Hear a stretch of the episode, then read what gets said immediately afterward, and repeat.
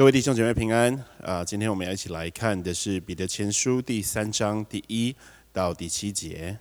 彼得前书第三章第一到第七节，第一节是你们做妻子的要顺服自己的丈夫，这样若有不信从道理的丈夫，他们虽然不听道，也可因妻子的品性被感化过来。这正是因看见你们有贞洁的品性和敬畏的心。在第一节的前头呢，有一个字哈，第一个字啊没有翻出来啊，就是同样的或是照样的意思哈，没有翻出来。那这个同样的，就是从第二章的下半部开始了，因为从第二章的下半部呢，就一直不断的谈论到顺服的主题啊，顺服的概念，还有顺服的榜样。那在第三章的一开始呢，就提到同样的。所以后头呢，也是提同样要提醒到的是关于顺服的事情。那我们看到第一章啊，这个第一节到第七节呢，要提到的是妻子要顺服啊，先生要顺服丈夫。好，在这个呃，妻子要顺服自己的丈夫呢，他的同样的呢，就一样要回到之前，就是你的顺服呢，你的动机啊，仍然是以基督的缘故。因着耶稣基督的缘故，因着天上的主的缘故，你在你的角色上，在你现在所在的位置、所拥有的关系上，你要顺服一切的制度。啊，这里就就是在讲夫妻的啊关系。上帝告诉我们，圣经告诉我们，这个妻子要顺服丈夫。而在这里呢，我们看到的，他说：若有不信从道理的丈夫。他们虽然不听到，也可因妻子的品性被感化过来。啊，这个、这个、这个感化过来，哈，是在我服侍这些年的经验呢。常常听到啊，男男女女呢，在感情中对于啊不幸的另一半呢，总是有很浪漫又很理想的想法啊。但通常呢，这种想法呢，是以自己为中心延伸出来的。好。通常是为了让自己能够呢名正言顺的跟这个不幸的呃可能是男女朋友，甚至还不是男女朋友，可以发展关系呢，就衍生出来的这个想法啊，他跟我这个信者呢在一起呢，他可以被我带领到主的面前。好，常常听到有没有？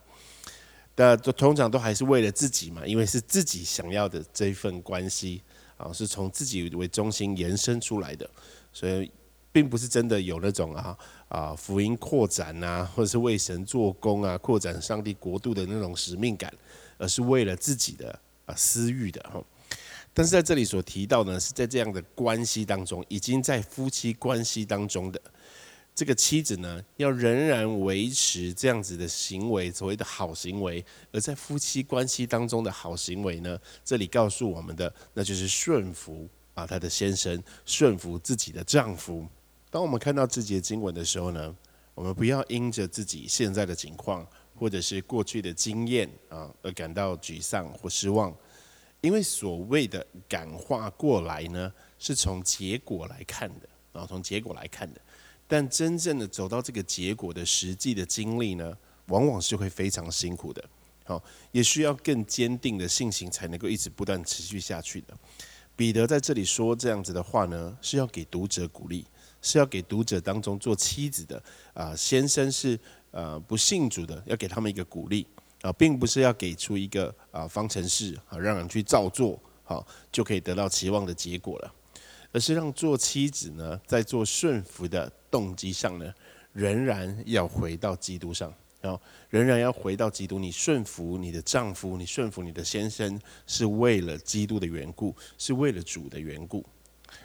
呃，在我的经验看来，就服侍这些年的经验看来，哈，这个感化过来会发生啊，我有看过发生，我有经验过发生，但是这个感化过来，通常是会在特别艰难的时刻，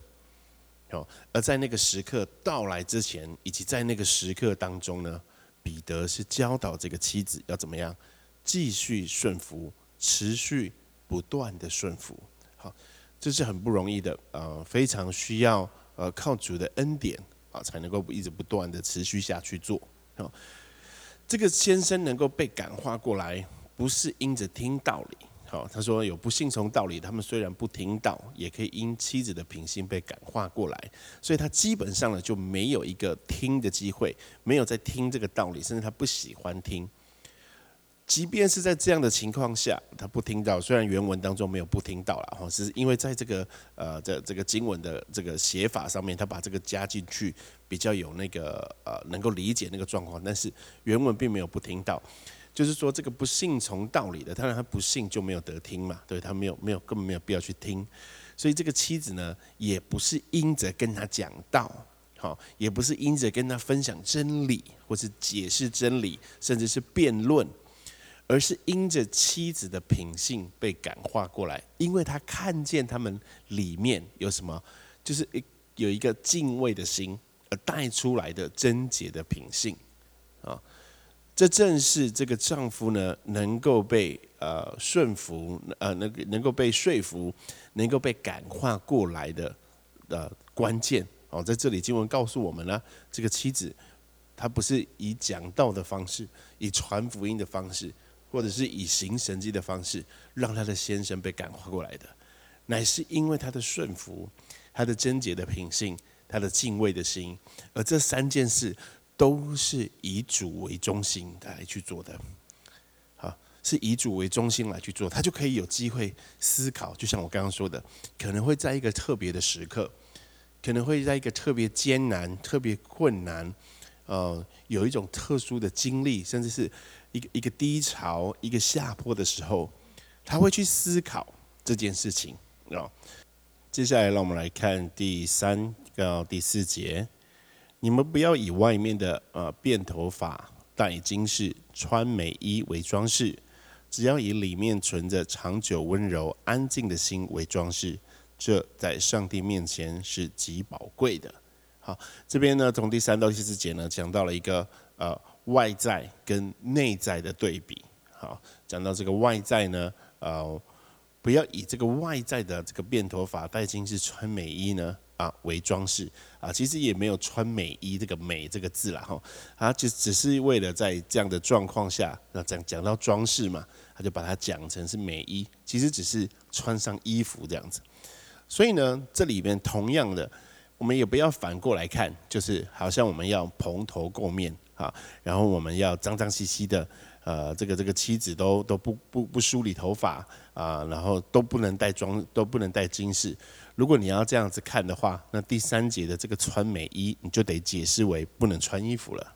所以呢，这样就可以帮助我们从第四节的“只要”这个字呢，并不是在反对第三节的变头发、戴金饰、穿美衣啊、穿衣服啊，而是这是一个相对的概念啊。这个所谓的变头发。呃，戴金饰跟穿美衣呢，它所带来的美貌呢，都是短暂的，都是肤浅的。而上帝看为宝贵的是你的内心啊，是你的内心的那样子的温柔啊，是你内心所存的那样安静的心。这样子的装饰呢，在上帝面前是极宝贵的。有句话说：“女为悦己者容。”这个妻子呢，想要取悦自己的先生啊，或者是让自己的先生有面子呢，常常会在呃努力在这个外点、外表、外在，至少在这节经文我们看到，会以外面的这样子的辫头发、戴金饰、穿美衣为装饰，让自己的先生呢可以喜悦、可以开心。我再次要强调哦，这里没有说反对的意思，没有说反对的意思，而是告诉我们在第四节它的更宝贵的价值在哪里，就是要以里面存着长久温柔安静的心为装饰，这才是真正使你先生、你的丈夫可以得益处的，可以得到好处的。好，不只是让他得到啊这个这个喜悦或者取悦他，而是可以让他得益处的。而这样子的呃行为，这样子的做法，在上帝眼前是极宝贵的。就是你在一个不幸的呃先生，一个不幸的丈夫呢的关系当中，你仍然的啊带着这个温柔跟安静的心来顺服，而不仅仅只是做这个外面的变头发、戴金饰、穿美衣，而让里面的心呢，却不是这样子的温柔、安静，里面也不是顺服的，里面对这对先生啊是有鄙视的啊，是瞧不起他的，而这样子是不正确的，在上帝眼前呢，没有看看不见这个，而你以为的这个美好的这些变头发、戴金饰、穿美衣呢，它都不是永久的。啊，第四节这个经文很美，那没有翻的很好，应该可以翻得更好呢。它的经文呢，它原文的意思是：只要以人心中隐藏的温柔与安静的心，好作为不朽坏的啊，这在神眼中是极宝贵的。好，在原文当中呢，这个。不朽坏的后面呢，并没有放一个名词啊，所以在翻译的时候就会翻译出很多什么不会朽坏的珠宝、不会衰败的美容、不会朽坏的特质以及不会朽坏的装饰啊。但是这个我们的这至少这个中文版本，我现在看的是没有这个不会朽坏的意思，所以在第三跟第四节呢，讲到外面跟里面，也讲到了短暂跟永远的哈。那所谓所谓永远的不朽的内心的，那是属于灵的，那是属灵的，对不对？这是上帝眼前看作是极为宝贵的。这就是彼得在这里所教导的啊，这个妻子呢，所应该要拥有的啊，属神的、属灵的啊，上帝所喜悦的特质。接下来，我们一起来看第五节、第六节以及第七节。因为古时仰赖上帝的圣洁妇人，正是以此为装饰，顺服自己的丈夫，就如撒拉听从亚伯拉罕，称他为主。你们若行善，不因恐吓而害怕，便是撒拉的女儿了。你们做丈夫的，也要按情理和妻子同住，因他比你软弱，与你一同承受生命之恩的，所以要敬重他，这样便叫你们的祷告没有阻碍。彼得呢，在第五跟第六节呢，哈，引用了这个仰赖神的圣洁妇人为例子。他所提到的特别一个时段是古时，那就是指在旧约当中，哈，古时旧约当中，圣经他们所知道的旧约当中的这些呃圣洁的妇人，哈，他们正是以什么为装饰？以长久温柔，哈，以安静的心，哈为装饰，以顺服的行为。来来，在这个妻子关系当中呢，呃，守这个做妻子的本分。那既然他他后来在第六节哈，彼得在第六节用了这个撒拉哈，就如撒拉听从亚伯拉罕这件事情作为一个例子，我们可以来看看，我们就来提到了这个，既然提到了撒拉，我们就来看看撒拉的顺服哈。撒拉呢，在自己年迈好老迈了以后，在这个月经停了之后呢，啊，对不对？上帝说要生一个儿子嘛。要生一个儿子，这个撒拉不信，他原先是不相信的，对不对？但是呢，亚伯拉罕相信啊，亚伯拉罕呢啊，相信上帝的应许。但是这样只是相信没有用啊。关于这个生一个小孩这件事情，这对夫妻得行房，是吧？但是在于不相信的太太啊，这个他自己说他已经老迈，月经已经停了的这个这个妻子呢，听到先生说。啊，我们要来行房啊！上帝会给我们一个小孩的时候，他得顺服啊，他得同意啊，他得说好吧，那就那就只能来了，因为因为他他就算他不相信，他也得听从啊他的主，对不对？就是这个亚伯拉罕他的先生的啊的的吩咐照做，对不对？之后呢，生了以撒之后，圣经当中没有记载。但是以撒被带去献祭的时候的情况，可能是怎么样？好，我我们看过很多可能影片啊，或是小时候看的卡通啊，都让我们看到就是就是亚伯拉罕就这样子把以撒带走了，带了两个仆人就这样带走了。但这中间有没有可能的一种状况是，这个太太其实是知道的呢？好，莎拉其实是知道亚伯拉罕要把以撒带去献祭了，或者是我曾经看过一些呃有趣的这个图文呢，告诉我们。莎拉那一天早上起来的时候，问一问说：“哎，我的先生跟我的儿子去了哪里？”然后他们走了，然后，带着仆人又走了。然后就说：“那羊呢？羊的数量有没有数过？羊一只都没有少的时候，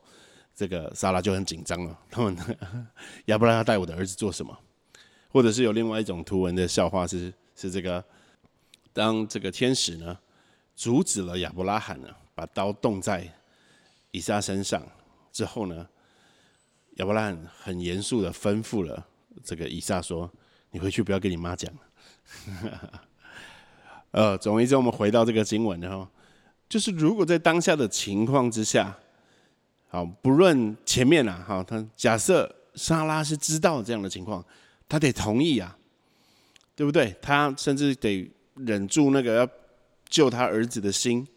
要同意，他得顺服这件事情。因为他先生相信上帝的应许，亚伯拉罕相信上帝的应许。就后来的希伯来文的经啊，希伯来书的经文，我们可以知道，亚伯拉罕出去的时候是相信以撒会复活的嘛，对不对？所以他相信，他可能也是这样子在跟他的太太讲的，跟跟这个莎拉讲的，说没问题的，绝对没问题的。然后莎拉得同意，或者是莎拉在那个时候并不知道。可是等到他们回来的时候，莎拉可能会发现，好，以上可能讲出去了，啊，这个这个整个过程，甚至他是用一个讲见证的很美好的方式讲出去的时候，但是莎拉作为一个没有在场的人，他可能会很气愤、很生气，然后可能会很恨啊他的先生，对不对？这是我年老的时候得来的小孩，你怎么可以这样子呢？哦，所以这个莎拉呢，在这样的过程当中，他的顺服，他持续不断的顺服，啊，这个亚伯拉罕呢，啊，是是很美好的。当然呢，这是在啊，呃，这种情况是亚伯拉罕呢，相信了上帝的应许，啊，相信上帝的应许所带来的行动。就我们作为啊这个后人做第三者来看的时候，呃，可能我们会看莎拉的角度，比较像是他是软弱的，他是没有信心的。啊，他是他是没有与上帝同行的，没有与上帝同心的啊。亚伯拉罕这是一个心灵之父啊，这是我作为我们第三者来看的角度是这样。可是作为莎拉他自己的时候，他所要面临到的课题跟困难是特别的多的哈。我们可能没有去思考过。但是呢，亚伯拉罕也有软弱的时候。当亚伯拉罕没信心的时候，对不对？他害怕自己会死掉的时候，他做了什么事情？他叫莎拉称他自己。为啊，就是叫莎拉，不要叫亚伯拉罕，是说他是我的先生啊，你只要说你是我的妹妹就好了，免得呢这个王呢把你抢去了，就杀了我就把你抢去了。但是这个王哈后来发现呢，就是这这个王说哦，既然她是你妹妹啊，那就让她嫁给我吧。的时候，亚伯拉罕也没有做什么事情，就让他让自己的妻子被别的人带走了。这样，即便是在那样子的情况之下。莎拉也是顺服的亚伯拉罕，他就让他自己被带走了。他也要相信这件事情会有一个公义的审判的主来把这件事情给啊停止。啊，最后我们知道上帝也也也阻止了这件事情，让萨拉呢给没有受到玷污的又回到亚伯拉罕的身边。所以也难怪彼得呢在这个时候所提到呃旧约圣洁的妇人这个顺服呢是提到了萨拉。啊，甚至说你当我们顺服的时候，当这个做妻子的来顺服的时候，是做了莎拉的女儿了。所以莎拉的确在她生命当中呢，在顺服亚伯拉罕仪式上，顺服丈夫这件事情上呢，是有一个很美好的呃内在的，不然圣经当中不会再次提起她，也不会再次以她为例子来勉励其他的妻子了。最后，在第七节我们所看到的，你们做丈夫的也要按情理和妻子同住。这里的所谓的按情理呢，啊，在原文的意思哈是按照知识同住啊，按照知识同住。彼得在这边没有特别提到呢是怎么样的知识，但是因为他在这里所提到的是夫妻之间的关系，那这样的知识呢，就是关于夫妻之间的，好。包含了神设立婚姻制度的目的跟原则，妻子的愿望、目标，以及日常生活当中所受的委屈，妻子在肉体、感情和灵性上的优点与弱点。如果先生呢，做丈夫的，若能够照这样的知识呢，与妻子同住相处哦的话，这样的妻子的婚啊，这样的夫妻的婚姻关系呢，是会得到很好的造就的。是彼此都可以得到很好的造就的。在这关系当中呢，彼此也能够更加的呃呃享受这个婚姻之间的这个这个好处的益处。那经文后面提到的，因他比你软弱，与你一同承受生命之恩的呢，呃，所以要敬重他，这样便叫你的祷告没有阻碍。这个呢，因他比你软弱的这个原文呢，是他是软弱的器皿啊。但是在经文里面呢，也是把这个丈夫包含在里面了。所以呢，这个呃丈夫呢跟妻子都是器皿，而这个妻子呢是较软弱的器皿。但是他后面这一句“与你一同承受生命之恩”的呢，就把两个人的地位呢拉到一个同等的。好，他不是你可以呃欺负他的，他跟你一样是承受生命之恩，在地位上是平等的。好，在这个生命之恩的前面，但是呢，他有他的软弱之处。彼得没有说说明怎么样的软弱，或是啊哪里软弱了。但是呢，从这些经文我们可以看到呢。丈夫呢，不可以利用他的妻子的任何的弱点啊，来欺负他们啊。妇女的弱点当然可以包括是啊肉身的软弱，或是或是力量哈啊这样子肉身的软弱，都是讲通常然后，或者是在情感上面的软弱。这个作为先生的呢，要敬重，不可以踩住这些弱点来一直不断的。呃，欺负或是施展自己的权利，这样子。所以呢，在这节经文所要告诉我们的啊，他有说一个，你们做丈夫的也要，对不对？这个也要，就是这个第三章第一节的同样的，那是同一个字。所以呢，第三章第一节开始，同样的也是讲到了前面作为顺服啊的概念，在这里呢，在妻子上面也要使用。但是第七节这边也用同样的，就就包含了前面的全部的经文，就是你得知道你的妻子是这样子的在顺服你，你的妻子是为了主的缘故，在你的带领之下来顺服你的，你得了解这件事情，你要明白啊，所以你得同样的要尊重他，你要敬重你的妻子，你要保护他。你要爱他，因他是与你一同承受生命之恩的。这话就要提醒丈夫：虽然丈夫在婚姻关系中是较有权威的一方，但妻子在领受属灵恩典与在永恒中的地位，绝对是跟先生一样的。所以他们是一同承受生命之恩的。让我们一起来祷告：慈爱的主，我们感谢你。感谢你赐下关于婚姻跟爱情的话语，在如今对于爱情观、婚姻观已经混乱、已经错乱的社会当中，感谢你赐下话语给我们，让我们能够明白，并且懂得要如何在婚姻当中做好自己的呃身份，做好自己该做的事情。求主帮助我们，当我们在婚姻当中遇到困难的时候。当我们在婚姻当中遇到难处的时候，求你成为我们的力量，成为我们的帮助。愿你的话语常常引领我们。我们这样祷告，是奉靠主耶稣基督的名，阿门。